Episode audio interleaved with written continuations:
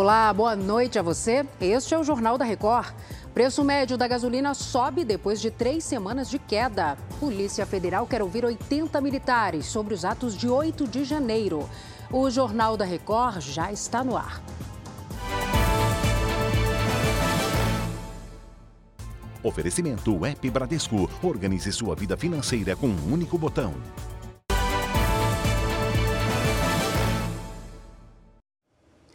O preço médio da gasolina voltou a subir nos postos depois de três semanas de queda. O Leonardo Aque traz os detalhes. Oi, Léo, boa noite. É isso mesmo, Salsi. Boa noite para você, boa noite a todos. Olha, a gasolina teve aumento de 0,36%. O litro agora é vendido em média a R$ 5,50. Agora, o etanol e o diesel mantiveram a redução de preço nos postos. O diesel chegou à nona queda consecutiva. O levantamento foi feito na semana passada pela Agência Nacional do Petróleo. Agora, o estado com a gasolina mais cara é o Amazonas, em média R$ 6,31 o litro. E a gasolina mais barata sai em Roraima, média de R$ 4,91.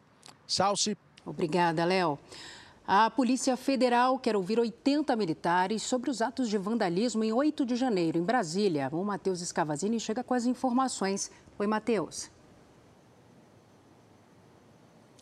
Boa noite para você, Salsi. Na lista está um general ligado ao Palácio do Planalto. Em fevereiro, o ministro Alexandre de Moraes decidiu que o STF vai processar e julgar todos os envolvidos nos atos, sejam civis ou militares. Também foi aberta uma investigação para apurar crimes cometidos por integrantes das Forças Armadas e policiais militares durante os ataques. Moraes defendeu que a Justiça Militar não tem competência para processar e julgar militares pelos crimes de 8 de janeiro. Salce. Obrigada, Matheus. O Ministério das Comunicações anunciou nesta segunda-feira um conjunto de ações voltadas ao setor de radiodifusão.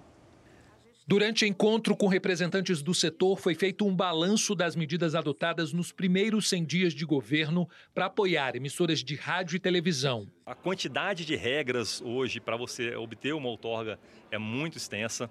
É uma legislação muito rígida, é, com muitas obrigações, inclusive para a manutenção dessa outorga. Então, acho que a gente tem um, uma oportunidade muito grande aí de rever diversas dessas regras. O governo prometeu um decreto para a evolução da televisão digital, a chamada TV 3.0. É fundamental importância que tenhamos uma legislação clara e atualizada que regule a comunicação em todas as suas formas, seja ela na televisão, no rádio, na internet ou em qualquer outro meio. Também foi lançado um edital para entidades interessadas em prestar serviços de retransmissão de TV digital. No segundo semestre, queremos estar entregando uma proposta ao legislativo para que a gente consiga avançar com essa tão sonhada atualização da legislação para o setor da radiodifusão. Entidades que prestam serviço de radiodifusão terão até o dia 31 de dezembro para regularizar o licenciamento das estações. Também foi prorrogado para 13 de maio o prazo para que fundações e associações sem fins lucrativos participem de editais para o serviço de radiodifusão comunitária. O Brasil vai dar exemplo para o mundo de entregar um serviço gratuito, de altíssima qualidade, como já é hoje, né? e poder oferecer isso com muito mais tecnologia, com muito mais avanços. Com a conquista do Paulistão, no último domingo, o Palmeiras chegou a 12 títulos em 10 anos. A presidente Leila Pereira diz que o clube não precisa de novas contratações. Nós estamos no Palmeiras, né? Eu e meu marido, desde 2015. Nós começamos a patrocinar o Palmeiras e aí começou essa sequência espetacular, não é? Que o Palmeiras vive hoje.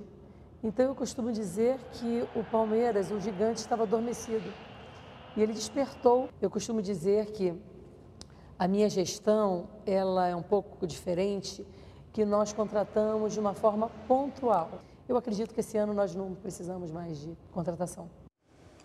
E este foi o Jornal da Record. Outras informações às 7 da manhã, na primeira edição do JR 24 Horas. Você fica agora com o programa Entre Linhas. Boa noite para você. Cuide-se. Tchau.